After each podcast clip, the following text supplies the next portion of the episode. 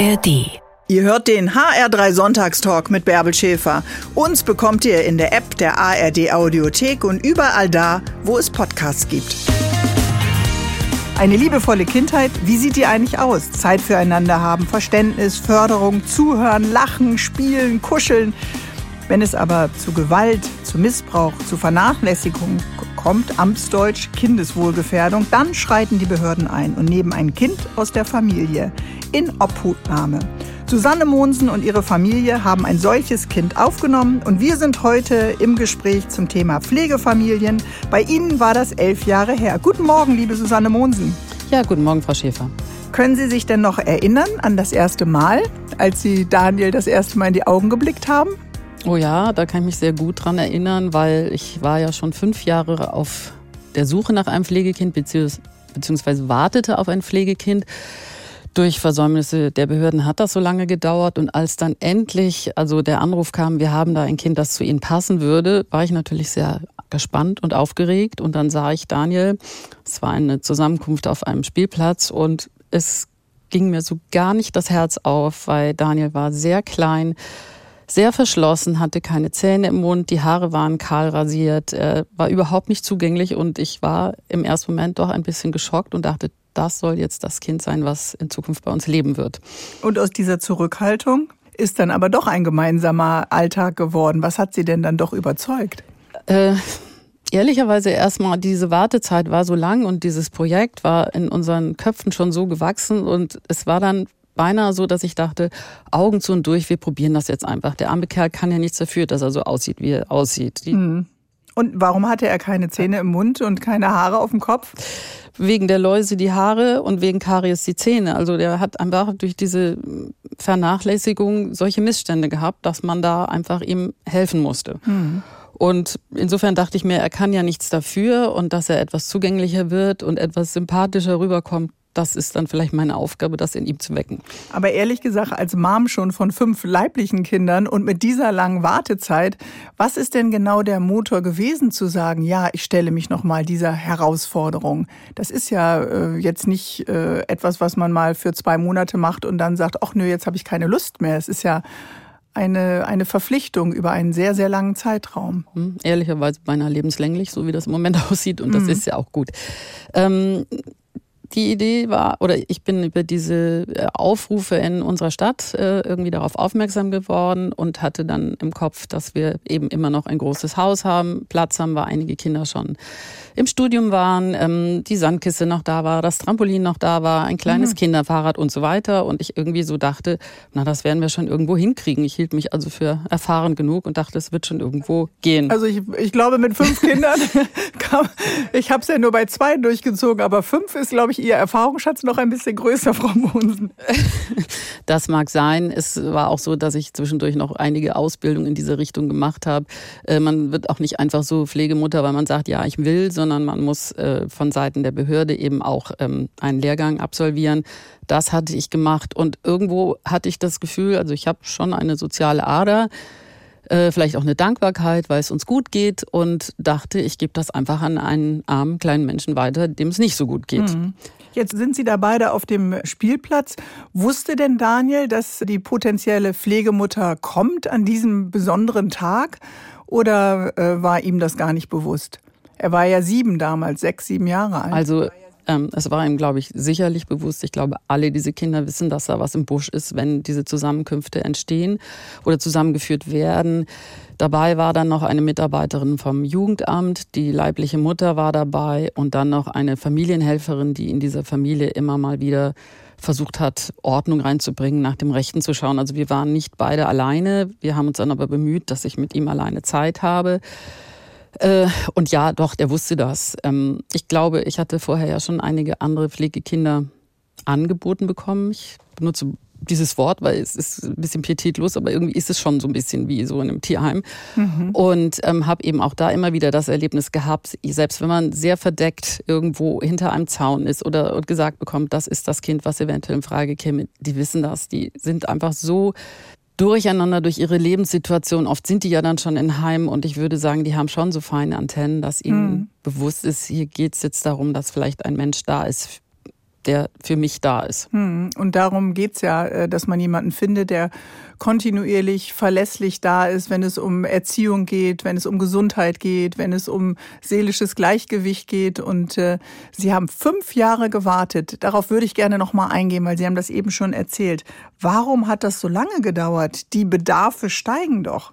Ja, ich kann es eigentlich nicht beantworten. Es ist nur aus dem Gefühl heraus wahrscheinlich so, dass die Jugendämter komplett überlastet sind, zu wenig Mitarbeiter da sind und man dann auch, wenn man nicht permanent nachhakt, vielleicht so eine Papierleiche auf dem Schreibtisch wird. Und ich war wirklich offen. Ich hatte überhaupt keine Bedingungen an das Geschlecht, an das Alter. Mhm. Ist das nicht selbstverständlich? Also machen das andere äh, anders? Kann auch anders sein, natürlich. Also mhm. wenn jemand nur Mädchen hat und dann einen Jungen haben möchte, also das ist alles möglich.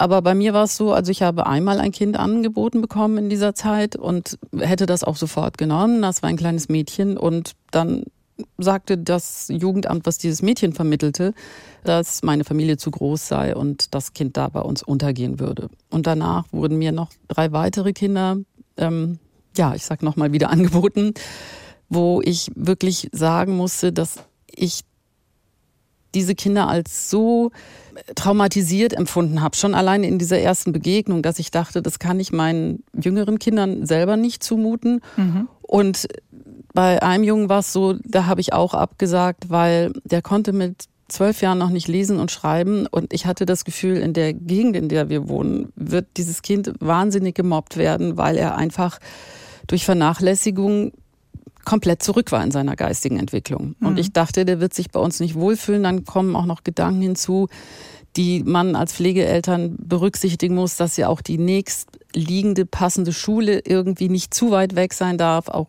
Überlegungen, dass die Kinder Freunde in der Nachbarschaft haben. Das muss ja alles, damit es eine schöne Kindheit wird, nachdem viel Schlimmes passiert ist, berücksichtigt werden. Und die nächste Sonderschule war so weit von uns entfernt, dass ich dieses Kind dann auch nicht genommen habe.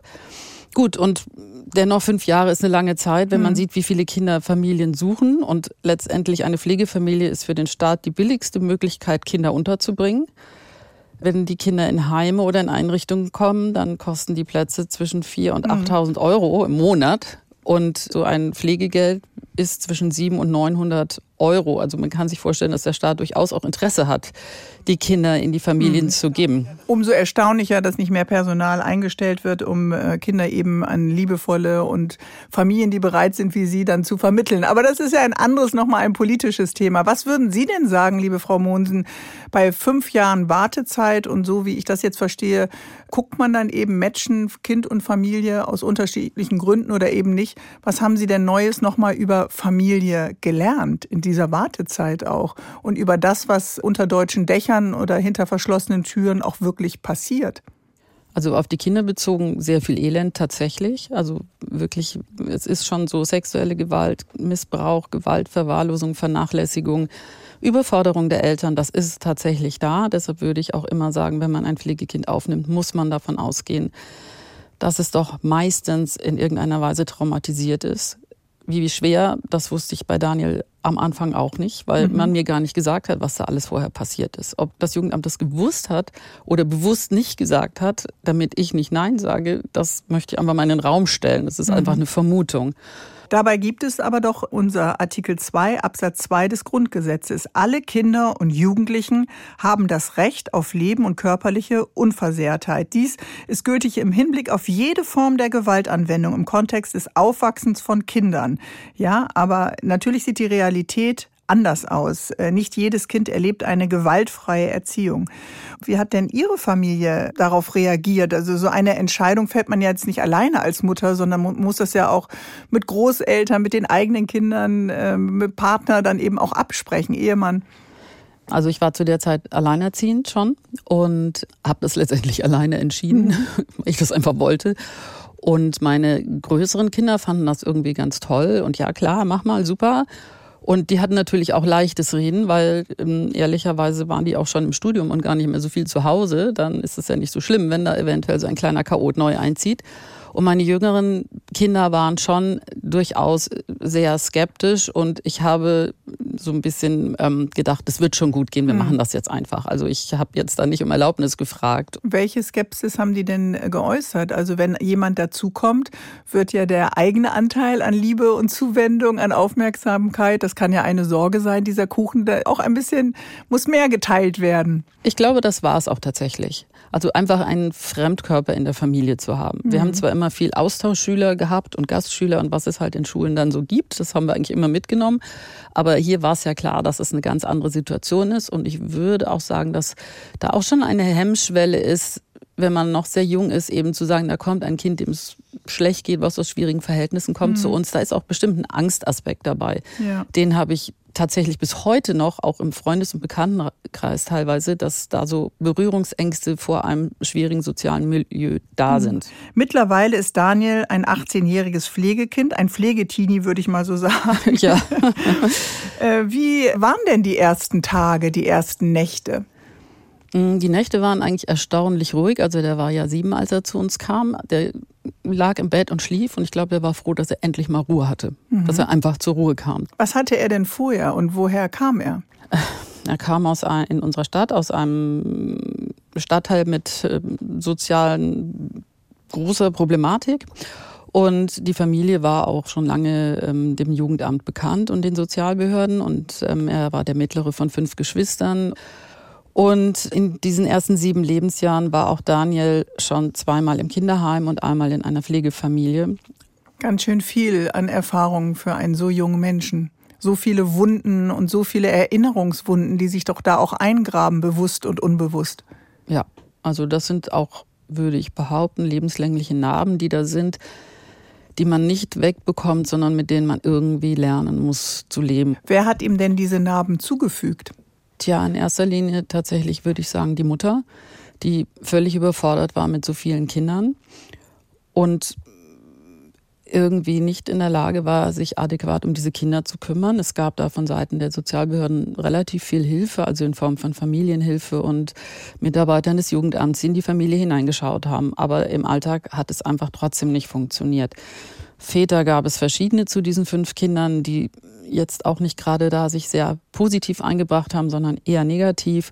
Und alle fünf Kinder wirkten auf mich immer so, dass sie so wenig Vertrauen in die Erwachsenenwelt haben, dass sie komplett auf sich alleine gestellt reagieren, also nur an sich selber glauben. Mhm. Also am Ende hilft man sich nur selbst. Das ist das Erfahrungsmuster, was ja. diese Kinder mitgebracht haben. Ja. Aber wie nähert man sich so einem Kind?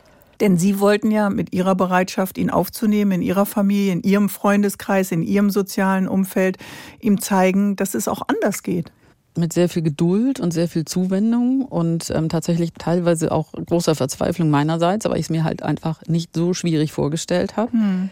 Niemand hatte mir gesagt, wie verhaltensauffällig Daniel ist und was alles in dieser Familie passiert ist vorher. Das hat sich alles einfach im Alltag bei uns nach und nach so rauskristallisiert.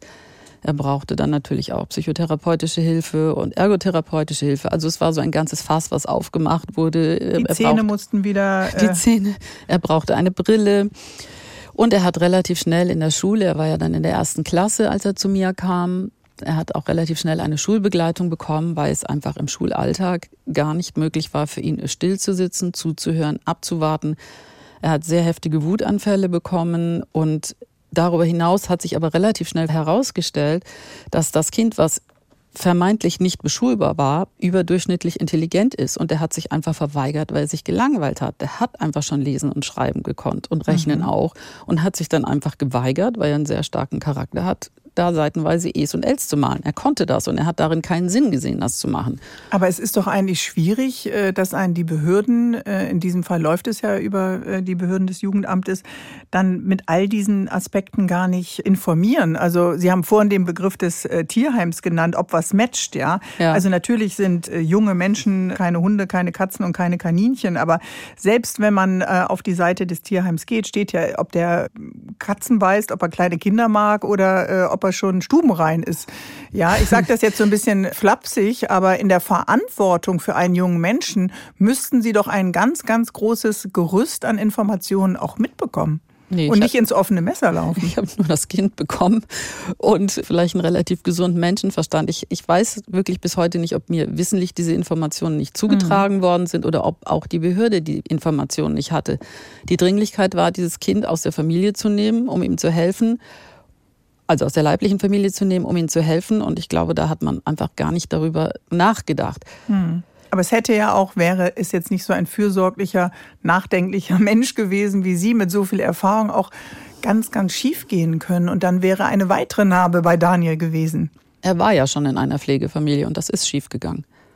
Also ja, eine weitere Narbe wäre das gewesen. Und ich habe wirklich teilweise war ich sehr verzweifelt, weil ich dachte, wie soll dieser Alltag nur funktionieren? Ich hatte das Gefühl, ich kann noch nicht mal duschen gehen, weil in der Zeit irgendwas im Haus passiert ist. Der Hund abgehauen ist, weil die Haustür nicht zu war oder es war einfach Chaos, Kerzen angemacht, ähm, den Kamin einfach angemacht. Also wirklich einfach Chaos. Und das arme Kind konnte aber eigentlich gar nichts dafür, weil er das gar nicht gewohnt war, mit solchen Dingen umzugehen. Also er hat es ja nicht bösartigerweise gemacht. Hm. Die Neugier auf das neue Leben und die Experimentierfreudigkeit, nenne ich das jetzt mal ganz vorsichtig. und die Pflegemutter, die noch nicht mal duschen kann, da stoßen ja schon zwei Welten aufeinander. Ich freue mich, dass wir heute drüber reden, über dieses Thema. Haben Sie das Gefühl, das ist noch tabuisiert? Also es gibt ganz viele Menschen, die das machen und sehr gerne machen und ähm, da sehr, sehr engagiert sind. Ich habe auch das Gefühl, ein ganz besonderes Klientel von Menschen ist das, die das machen. Das ist ja letztendlich auch eine ehrenamtliche Tätigkeit, aber auf vielen Ebenen ist es auch tabuisiert, weil wie gesagt, ich bleibe dabei, es gibt einfach Berührungsängste mit einem gewissen sozialen Milieu. Das mhm. äh, ist tatsächlich so. Viele Familien haben Berührungsängste mit dem sozialen Milieu, aus dem die Kinder kommen. Aber Gewalt passiert doch in allen Milieus, körperliche und seelische Gewalt, oder? Da stimme ich Ihnen total zu, aber es ist natürlich schon so, dass in den gebildeteren Haushalten das wahrscheinlich weniger schnell auffällt als in einem niedrigeren sozialen Niveau. Das mhm. ist tatsächlich so. Ich meine, die Familie von Daniel zum Beispiel hat eine Familienhelferin gehabt. Die ist also mindestens zweimal die Woche da gewesen und hat nach dem Rechten geschaut. In einer gebildeteren, wohlhabenderen Familie, glaube ich, dauert es etwas länger, bis solche Missstände aufgedeckt werden. Und es ist ja nicht nur die Gewalt und der Missbrauch sondern es ist ja auch einfach diese Vernachlässigung, dass die Kinder nicht in der Kita abgegeben werden, dass sie nicht in der Schule abgegeben werden. Und dann fällt das einfach auf und dann setzt die Sozialbehörde einfach ein oder das mhm. Jugendamt und hakt dann da mal nach. Und Sie erfahren natürlich auch nicht die Routinen eines solchen Tagesablaufs, das Lesen, das Schreiben, das gemeinsame Spielen, das Rücksicht nehmen, sich durchsetzen. All die Regeln, die wir haben, wenn wir uns in Gruppen bewegen, und das machen wir ja ein, ein Leben lang. Aber wie waren denn äh, die Reaktionen? Sie sagen auch aus Ihrem Bekanntenkreis, vielleicht auch aus der Familie, gab es eben auch Berührungsängste. Hat man denn zu Ihnen gesagt, was soll das? Warum haltst du dir das auf, liebe Susanne? Lass das doch. Du hast schon fünf Kinder erzogen haben wir denn auch zu wenig Berührungspunkte untereinander bei den Milieus? Ja, ich bin auf kompletten Widerstand gestoßen, auch innerhalb der erweiterten Familie. Also jeder hat gesagt, du spinnst doch, also wie, wie kannst du nur? Und ich wollte aber und habe da eben nicht in irgendeiner Weise darauf reagiert. Und das ist auch bis heute, oder das Schlimmste, was mir jemand gesagt hat, war, du holst dir deine Laus in Pelz und die kriegst du nie wieder los. Und auch heute, jetzt in einer auch nicht einfachen Situation mit dem jetzt 18-jährigen Daniel, gibt es Leute, die sagen, schmeiß ihn einfach raus. Das ist, geht eben nicht. Und das ist für mich immer sehr erschütternd, weil ich habe einfach ein großes Herz und denke, dieser arme Mensch ist irgendwo ein toller Typ und der kann einfach nichts dafür, dass es so ist, wie es ist. Und wir sind irgendwie in unserer Verantwortung, dass wir uns auch um diese Menschen, jungen Menschen kümmern, die nichts dafür können. Der ist ja nicht böse auf die Welt gekommen. Hm. Heißt das denn, dass Sie in der Begegnung auch mit der Mutter irgendetwas mitbekommen haben, was Ihnen hätte helfen können oder war das alles eher abschreckend? Das war alles abschreckend. Hm. Also eine absolute auch Unfähigkeit, mit dem Kind umzugehen. Also die hat dann auch mal zu mir gesagt, also ich hätte ihn ja gar nicht gut erzogen, so wolle sie ihn nicht mehr treffen, weil natürlich er, wenn er mit der Mutter zusammen ist, in seine alten Verhaltensmuster gefallen ist. Und die Mutter ist auch nicht zu diesen Treffen regelmäßig gekommen. Normalerweise soll das so alle vier Wochen einmal sein. Und ich würde sagen, in all den Jahren haben wir vielleicht zehn solcher Treffen gehabt. Mhm. Das ist ja eine sehr geringe ja. Zahl. Und die waren teilweise auch so ausfallend, dass nachher eine Mitarbeiterin des Jugendamtes begleitend moderierend diesen, diesen, dieses Zusammentreffen von zwei Stunden gefördert hat, damit überhaupt die beiden miteinander kommunizieren konnten. Also ich glaube, die wären niemals zur selben Zeit am verabredeten Ort zur Übergabe wieder erschienen. Hm. Aber diese Ruhelosigkeit, die Sie auch in Ihrem Buch in Obhut genommen beschreiben, dass er auch irgendwas, Sie haben es so genannt, Distanzloses hatte, auf der anderen Seite sehr autark war, aber auch Essensvorräte im Kleiderschrank gehortet hat. Äh, das sind doch auch alle Spuren, die aus dieser Familie kommen. Das heißt, das war der Mutter gar nicht bewusst. Dann versucht man sich ja irgendwie auszutauschen auf einem ganz anderen, ja, auch intellektuellen Niveau. Das ist schon schwierig. Oder ich stelle es mir schwierig vor. Es, es ist schwierig. Also die Mutter hatte gar kein Unrechtbewusstsein. Sie war einfach damit überfordert. Und auch hier muss man ja sagen, die ist ja auch nicht böse auf die Welt gekommen. Mhm. Die hat auch ihre eigene Geschichte gehabt. Darüber weiß ich sehr wenig und werde ich auch, kann ich auch nicht drüber sprechen. Ähm, aber die wird auch ihre Erlebnisse gehabt haben, dass sie so geworden ist, wie sie ist. Und im Endeffekt muss man natürlich auch sagen, wenn nicht ein Heim oder eine Pflegefamilie so einen jungen Menschen aufgreift, dann ist es ganz klar, dass sich das Ganze einfach wiederholt. Also dass mhm. dann die Kinder auch ohne Schulbildung sind, Bürgergeld heißt es heute, früher Hartz IV bekommen und irgendwann dann aus Versehen ein Mädchen oder ein oder schwanger werden oder ein Mädchen geschwängert haben und dann fängt das ganze Rad von vorne an. Wie ist das eigentlich heute, elf Jahre später? Gibt es so etwas wie Ruhe und Routinen in eurem Leben inzwischen? Ja, schon. Daniel ist ja wirklich ausgesprochen schlau und ähm, ist entsprechend auch getestet worden und besucht tatsächlich die elfte Klasse eines Gymnasiums mit mal mehr und mal weniger Erfolg. Er hätte auch durchaus die Möglichkeit, wenn er es denn möchte, Abitur zu machen und unter Umständen auch eine akademische Laufbahn einzuschlagen. Aber ihm fehlt immer noch, auch nach so vielen Jahren, die Kompetenz, einen 9-to-5-Job zu machen, um acht in der Schule zu sein und nicht um acht aus dem Haus zu gehen, den Auftrag von A bis Z zu Ende zu machen und nicht irgendwie bei M zu sagen, boah, das habe ich keine Lust mehr. Mhm. Also diese Kontinuität und die Konsequenz und die Verantwortung zu übernehmen, das ist immer noch ausgesprochen problematisch. Mhm. Das geht im häuslichen Alltag grundsätzlich ja, aber er ist sozusagen postpubertierend, also er ist entwicklungsverzögert, weil er einfach so eine schlechte Kindheit gehabt hat. Also er ist zwar 18, aber in vielen Dingen vielleicht auch eher wie ein 15-Jähriger. Ich wollte gerade sagen, uns hören wahrscheinlich jetzt einige zu, die sagen, ah ja, mein Sohn ist auch nicht immer um ja. 8 Uhr äh, pünktlich in der Schule. Ja. Aber das ist natürlich eine ganz besondere Situation. Es geht ja darum, Routinen und Verlässlichkeiten ja. im Alltag zu leben, wenn ich es richtig und, verstehe. Und das funktioniert nicht und das ist wirklich sehr schwer und er hat psychotherapeutische Hilfe und tatsächlich auch nochmal externe Hilfe, weil er auch einen sehr ungesunden Umgang mit Medien hat, den ich überhaupt nicht in den Griff kriege und er vergisst und verliert darüber alles. Und dieses Suchtverhalten ist ja auch irgendwie durch ein Trauma gespeist. Also mhm. man flüchtet sich da in diese virtuelle Welt, weil die Realität so schrecklich ist und in seinem weiteren Älterwerden, also sind auch nochmal sehr unangenehme Dinge für ihn passiert, die ihn immer wieder zurückgeschmissen haben. Das eine war Corona, was ihn völlig aus seiner Bahn schulisch geworfen hat. Dann ist seine Mutter urplötzlich verstorben, was auch wenn es ein schwieriges Mutter-Kind-Verhältnis war, so ist es ja trotzdem ein archaisches Verhältnis. Das heißt, es war für ihn schrecklich, dass die Mutter mit 38 Jahren verstorben ist. Dann tauchte plötzlich ein Mann auf, der behauptete, der Vater zu sein. Das sind Versäumnisse des Jugendamtes, die nicht abgearbeitet worden sind, so dass das Kind aus allen Wolken fiel, als es plötzlich von solchen Veränderungen hörte. Hm. Das schmeißt ihn natürlich auch in seiner intellektuellen Entwicklung immer wieder zurück. Und letztendlich, Pflegekind hört eigentlich auf, wenn man 18 ist. Es kann erweitert werden von der Jugendhilfe, bis man 21 ist oder auch in Einzelfällen, bis man 26, 27 ist.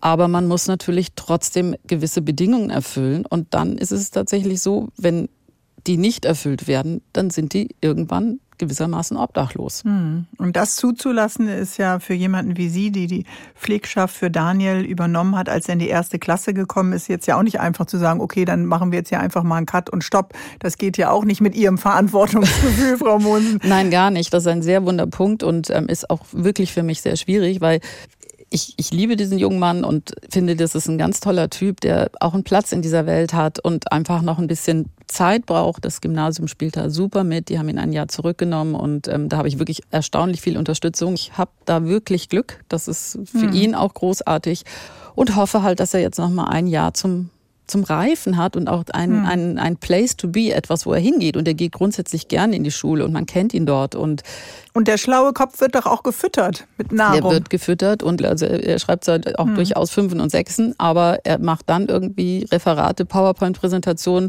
wo man sagt, wow, das ist wirklich so großartig. Nein, du gehörst hm. hier auf diese Schule und hm. wir fördern dich sehr gerne. Also Sie haben fünf Kinder, fünf leibliche Kinder großgezogen und beschreiben jetzt auch den Alltag mit Ihrem Pflegesohn äh, Daniel. Eltern gehen doch immer an ihre Grenzen. Also äh, ich meine jetzt nicht die äh, Helikoptermam, die perfekt die Apfelschnitzel schneidet. Das können Sie mit fünf Kindern nicht. das kann man mit fünf Kindern nicht. Nein, aber wir begleiten, wir motivieren, wir bauen auf, wir trösten, wir fahren hin.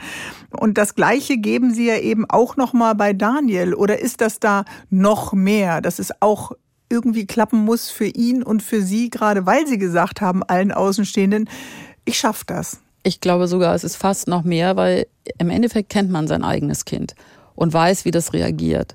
Bei Daniel ist es zum Beispiel so, wenn ich sage, okay, wenn das und das nicht stimmt, dann darfst du das und das nicht machen, dann dreht er sich um, zuckt die Schultern und sagt, nö, wollte ich eh nicht. Das haben meine Kinder auch gemacht. Aber bei ihm ist es wirklich so, der hat sofort einen Plan B, weil in seinem Leben ist sowieso nie das, was eintreten sollte, eingetreten. Mhm. Der hat einen Plan B und ich kann ihn damit nicht ich nehme mal das schlimme Wort, sanktionieren. Mhm. Und es ist wirklich schwer, auch Konsequenz in der Erziehung durchzuhalten, wenn jemand so abgestumpft ist, dass es ihn nie erschüttert. Aber konnte man im Laufe der Jahre diese Mauern dann auch nicht ein bisschen zum Bröckeln bringen? Das ist ja vielleicht auch Ihr hoffnungsvoller Ansatz gewesen.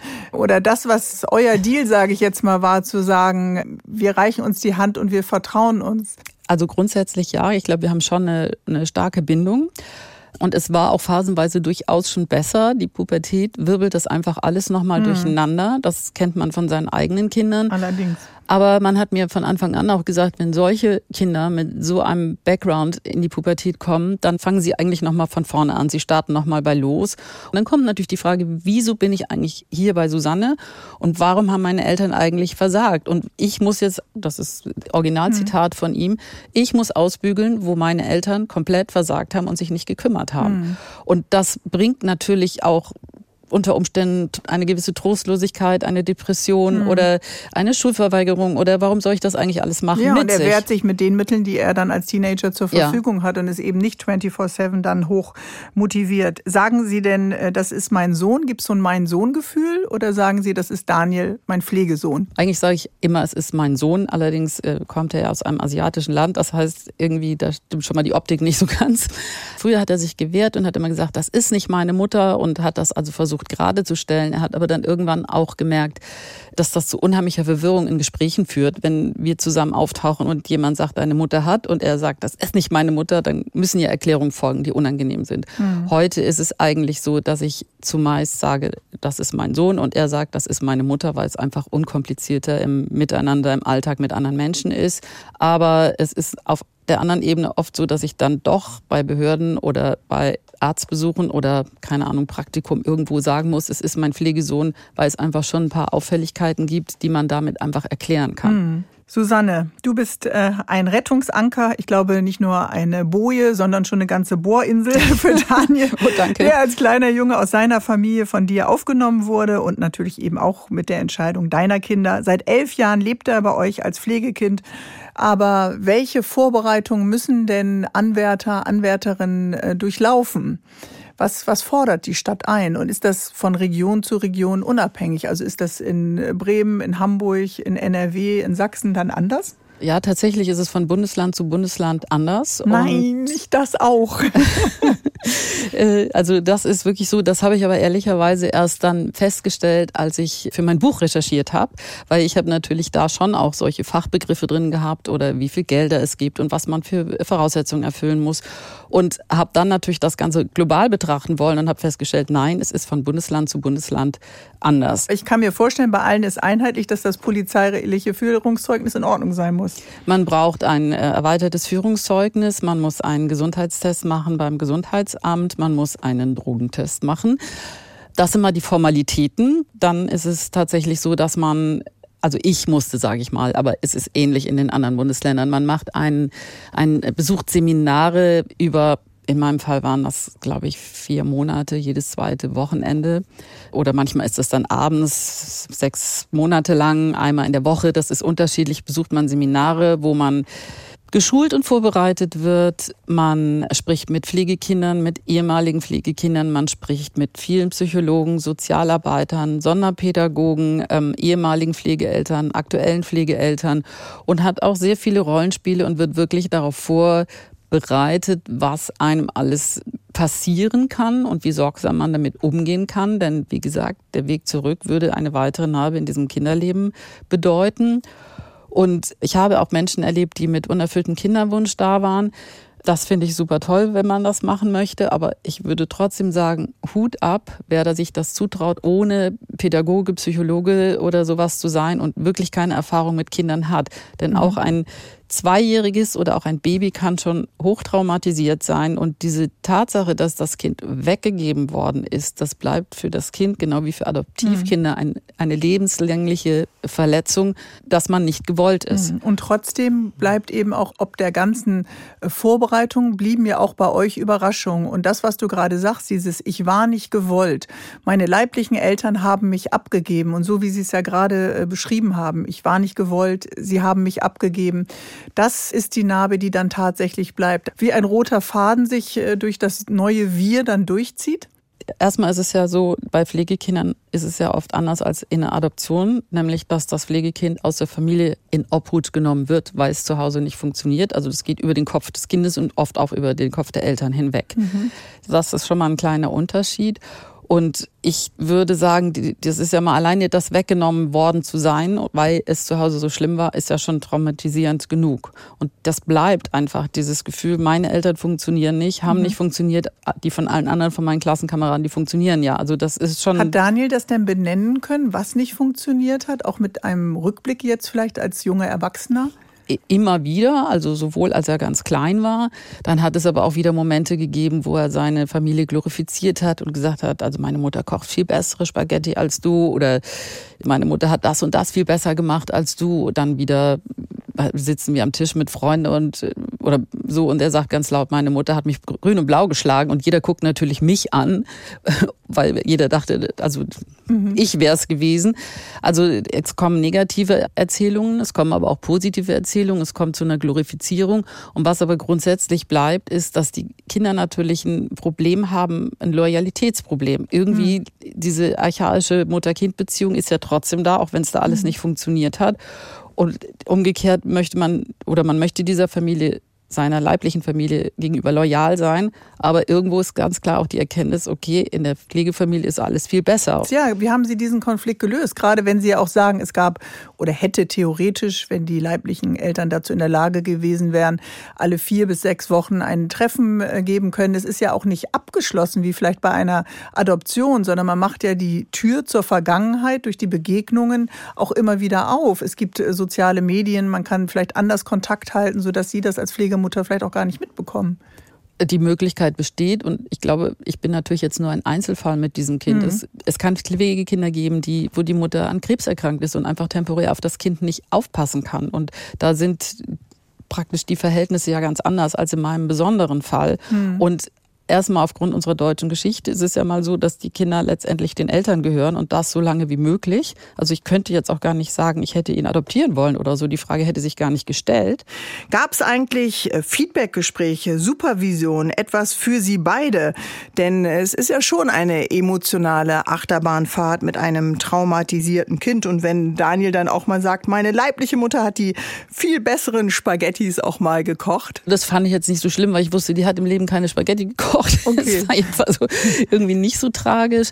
Ähm, aber was wirklich wichtig ist, also für mich war Supervision wirklich mehr als notwendig. Mhm. Aber ähm, auch da ist das wahnsinnig schwer, das bei den Jugendämtern durchzukriegen, weil das funktioniert nur mit den Leuten, die die dort vorschlagen und unter Umständen auch gar nicht. Also für mich war das Ende vom Lied, hat sich meine Sachbearbeiterin im Mutterschutz äh, befunden und ich hatte eine andere Sachbearbeiterin für den für meinen Pflegesohn und die hat dann plötzlich sich entschlossen, also das brauchen wir jetzt alles gar nicht mehr, wir brauchen keine Supervision mehr und irgendwie der braucht auch keine Nachhilfe mehr, also wir bezahlen das jetzt nicht mehr, das hat ja alles eh keinen Sinn. Und damit war das dann plötzlich alles weg und gestrichen. Und Das war eine bittere Erkenntnis, weil ich auch da, auch die Schulbegleitung wurde gestrichen. Ich hatte halt wirklich so das Gefühl, man nimmt da jemanden, der gerade laufen lernt, die, die, die Laufhilfe weg. Mhm. Und, mhm. ähm, Und wieder auch für ihn die Erfahrung, es gibt keine Beständigkeit. Nee, eben. Und das Ende vom Lied ist, ich muss sagen, ich bin Gott sei Dank dazu in der Lage, ich habe es dann einfach aus eigener Tasche mhm. weitergemacht. Und Aber das kann ja auch nicht das jeder. Das kann nicht jeder. Und ich kann mir schon vorstellen, dass Familien da sehr, sehr alleine gelassen sein können mit so einem Kind. Hm, aber wer fängt sie dann auf? Also gab es dann eben doch die beste Freundin oder die eigene Mutter oder äh, andere Schwestern, wo man auch mal sagen konnte, Mann, das ist jetzt aber auch hier für mich besonders hart. Wo ist dann ein Ventil für Sie gewesen? Oder laufen Sie dann mit dem Hund äh, über die Hundewiese? Oder? Ja, so ein bisschen. Ich, ich mache sehr viel Sport und das ist schon ein Ventil, ja, tatsächlich. Ähm, und natürlich gibt es auch beste Freunde. Das sind dann nicht die, die sich so negativ geäußert haben, die, wo man schon mal auch ein offenes Ohr findet. Manchmal möchte man auch nur etwas sagen und möchte gar kein Urteil hm. oder keine Wertung haben. Und nicht das ist schon sehr schwer. Werden. Es sollte nicht bewertet werden. Und tatsächlich kann man es auch nicht bewerten. Man kann nicht sagen, also Daniel ist nicht wie meine eigenen Kinder und alle Ratschläge und Tipps, die sind nicht so wie mit den leiblichen Kindern. Das ist einfach, da, da ist, ist es eine andere Welt. Kommt ja auch noch hinzu, ich hatte ja nicht das Sorgerecht für ihn und ich war auch nicht seine Amtsvormundin, sondern da war immer noch jemand vom Jugendamt vorgeschaltet. Das heißt, wenn ich mir überlegt habe, also der wechselt jetzt den Psychotherapeuten, weil ich merke, das geht hier nicht weiter, dann musste ich immer erstmal einen Antrag stellen und bis der durch war, war dann schon wieder ein halbes oder ein Dreivierteljahr vergangen. Also das war auch ein sehr zäh fließender Prozess, da das Kind irgendwie zu stabilisieren. Mhm. Wie oft waren Sie schon beim Bundespräsidenten eingeladen, liebe Frau Monsen, weil der doch das Ehrenamt immer feiert? ja, aber ich glaube, da gibt es wirklich Familien, mhm. die haben das siebte, achte, neunte, zehnte Pflegekind und ich erlebe auch, äh, die, wo die beiden jüngeren Geschwister untergekommen sind. Das sind, ist eine familienähnliche Wohngruppe und diese beiden Frauen, die machen das wirklich so großartig. Die sind Ende 50 und ich glaube, die haben irgendwie 40 Pflegekinder in dieser Art Einrichtung großgezogen. Mhm. Und so, die beiden, denen würde ich das also sofort geben, in meinem Fall. Jetzt äh, schieben Sie das äh, weiter an die anderen. Ich lobe Sie trotzdem an dieser Stelle, liebe Susanne Monsen, denn jeder Einzelne, jede Einzelne, die sich so eine Aufgabe und Herausforderung stellt und sich auf diese Reise begibt, ein Kind großzuziehen, was nicht das Leibliche ist, das ist schon sehr besonders und sehr lobenswert. Susanne ist seit elf Jahren Pflegemutter. Sie hat die Verantwortung übernommen vor elf Jahren für einen sehr schmächtigen, sehr traumatisierten Jungen, ein Grundschulkind, der mittlerweile ein kluger Elfklässler geworden ist, der vom Abi träumt, der gerne studieren möchte. Das heißt ja, liebe Susanne Monsen, Daniel ist volljährig. Endet denn damit die Pflegschaft eigentlich? Also grundsätzlich endet das, wenn die Kinder 18 sind, es sei denn, und das müssen sie einen Antrag stellen, sie wollen weiter der Jugendhilfe untergestellt sein. Und das hat Daniel dann auch tatsächlich gemacht. Erst wollte, hat er gesagt, er möchte überhaupt nie wieder was mit Jugendamt zu tun haben. Die sind alle Versager. Er hat fürchterlich geschimpft. Aber in seinem Fall war das schon ganz gut, die Jugendhilfe weiter in Anspruch zu nehmen, weil es droht halt dann tatsächlich irgendwann die Obdachlosigkeit. Weil mhm selbst wenn ich jetzt sagen würde, ich möchte nicht mehr, so hätte er, wenn er noch die Jugendhilfe hat, zumindest die Möglichkeit, in eine Jugendgruppe zu gehen, in eine Wohngruppe zu gehen. Mhm. Das würde ohne Jugendhilfe nicht möglich sein. Jetzt haben wir gesagt, die Behörden haben an einigen Stellen vielleicht nicht so ganz äh, offen darüber gesprochen, welche Traumata dieser kleine junge Mensch eben auch tatsächlich hatte und äh, dass Behörden unter Personalmangel leiden, überfordert sind, ob des Personalmangels, ist uns, glaube ich, auch allen bewusst. Gibt es denn etwas, was Sie sich von den äh, Behörden, von den Jugendämtern tatsächlich wünschen würden mit Ihrer Erfahrung? die Palette ist eigentlich unheimlich groß. Und wie gesagt, dadurch, dass die so unterbesetzt sind, kann man auch niemandem einen wirklichen Vorwurf machen, dass viele Fehler passieren. Eigentlich müsste man sagen, die müssen, die Stellen müssen deutlich mehr besetzt werden. Denn tatsächlich ist es ja auch so, wir hatten 2015 eine Flüchtlingskrise. Sie erwähnten es einfangs, da kamen unbegleitete minderjährige Flüchtlinge. Wir haben den Ukraine-Krieg, da kommen wieder unbegleitete hm. minderjährige Flüchtlinge. Aber es sind die Stellen ja nicht aufgestockt worden. Nein. Das ist ja wirklich ein Problem. Das heißt, äh, Menschen kommen an ihre Grenzen aber ohne Menschen wie Sie würde es ja tatsächlich auch nicht gehen. Und das Ganze ist ein, ein Ehrenamt. Also es wird nicht bezahlt. Das Geld, was zur Verfügung gesteckt, soll dieser monatliche Beitrag, soll die Ausgaben für das Pflegekind decken. Nun kann ich mir vorstellen, viele hören uns zu hier im Laufe des Sonntagvormittags und sagen, ja, aber es kann ja auch sein, dass so ein Kind dann in eine Familie kommt, die auch nicht gut ist. Also nicht alle, die sich als Pflegeeltern äh, bewerben, haben vielleicht gute Absichten.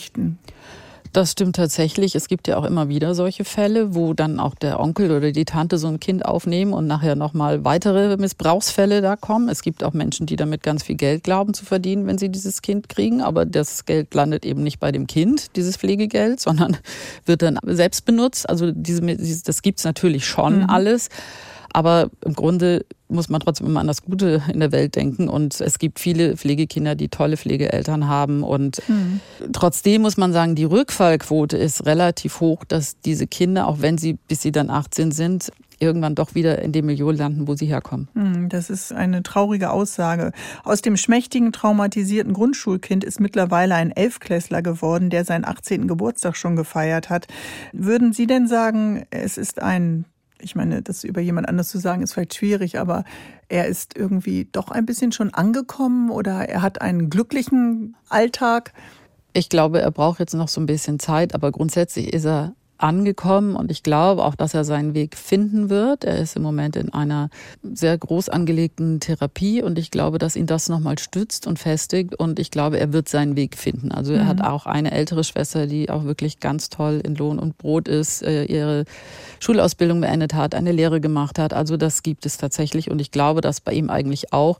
Und was für mich schon auch ein belastender Punkt ist, ist, wenn er wieder dahin zurückginge, wo er herkommt, würde er ja auch nicht glücklich, weil er bei uns ja ein ganz anderes Leben kennengelernt hat. Hm, das stimmt. Das Fenster ist ja auch geöffnet worden. Trotzdem kann man eben die Jahre der Unbeschwertheit, das, was ja jedes Kind verdient, die ja so prägend sind, eben auch mit einer Pflegschaft nicht zurückholen. Die Wunden werden bleiben und die müssen, wenn ich sie richtig verstehe, Frau Monsen, eben auch aktiv bearbeitet und angeschaut werden. Ja, definitiv. Also das kommt natürlich da auch zu Suchtverhalten zum Beispiel aufgrund eines Traumas. Und in seinem Fall ist es schon ein hoher medialer Konsum, also ich drücke es mhm. jetzt mal sehr diplomatisch aus, der ihn auch ganz an ganz vielen Dingen hindert, die er vorher mit großer Begeisterung gemacht hat. Also er hat Sport gemacht, er hat ein Instrument gespielt, das ist alles, gut, das ist auch ein bisschen pubertär, aber es ist alles irgendwie in den Hintergrund vor dem Computerspiel mhm. äh, zurückgewichen. Und ich wollte auch eigentlich noch mal eins sagen, also ähm, er ist ein toller Typ und er ist ein liebenswerter Typ mit einer extrem hohen Empathie für andere und ich glaube, da wird er seinen Weg finden. Und bezogen auf mich als Pflegemutter ist es tatsächlich so, ich werde ihn nicht mehr loslassen können. Wir werden lebenslänglich verbunden sein, weil es ist wirklich so, außer mir hat er niemanden. Hm. Also die Geschwister sind, ja, die sind da, aber da hat jeder so viel mit sich selber zu tun. Wenn die sich dreimal im Jahr treffen, ist das irgendwie nett, hm. aber auch sehr unpersönlich. Und ich werde seine Hauptbezugsperson sein. Also egal, was passiert. Weil er auch das bei Ihnen erlebt hat, was er eben in der Familie nicht erleben konnte. Eben Diskussionen, Kritik aushalten, ja. miteinander auch streiten, um Entscheidungen ringen zusammen zu lachen, zu kochen, vielleicht in den Urlaub zu fahren, all solche Dinge natürlich auch. Was wünschen Sie, Daniel, für die Zukunft? Oh je, dass er seinen Weg findet, ein glücklicher, autarker Mensch zu werden, ähm, eine glückliche Beziehung zu führen. Also wir hatten neulich in einem Therapiegespräch, wo sehe ich dich in fünf Jahren oder wo würde ich dich gerne sehen? Ja, mit einer Freundin, vielleicht in einer Studentenwohnung, mit dem Studium, was er sich vielleicht wünscht. Und wenn es eine Ausbildung ist, ist es auch in Ordnung, aber dass er für sich seinen Weg findet. 80.000 Kinder leben in unserem Land in Pflegefamilien. Eine Superwoman, davon haben wir heute vorgestellt, Susanne Mohnsen. Herzlichen Dank für das Gespräch. In Obhut genommen, die Geschichte einer Pflegschaft, so heißt ihr aktuelles Buch. Und unser Gespräch ist nochmal nachzuhören als Podcast bei HR3 und natürlich auch in der ARD Audiothek. Vielen Dank, dass ich da sein durfte. Bärbel Schäfer, der Sonntagstalk in HR3. Wenn ihr Lust habt auf mehr Familienthemen, hört mal rein in die Podcasts aus der Reihe SWR 2 Leben. Zum Beispiel über Familie in Zeiten der Fortpflanzungsmedizin oder über den Wandel der Vaterrolle. Findet ihr alles, wie unsere Sendung auch, in der ARD Audiothek.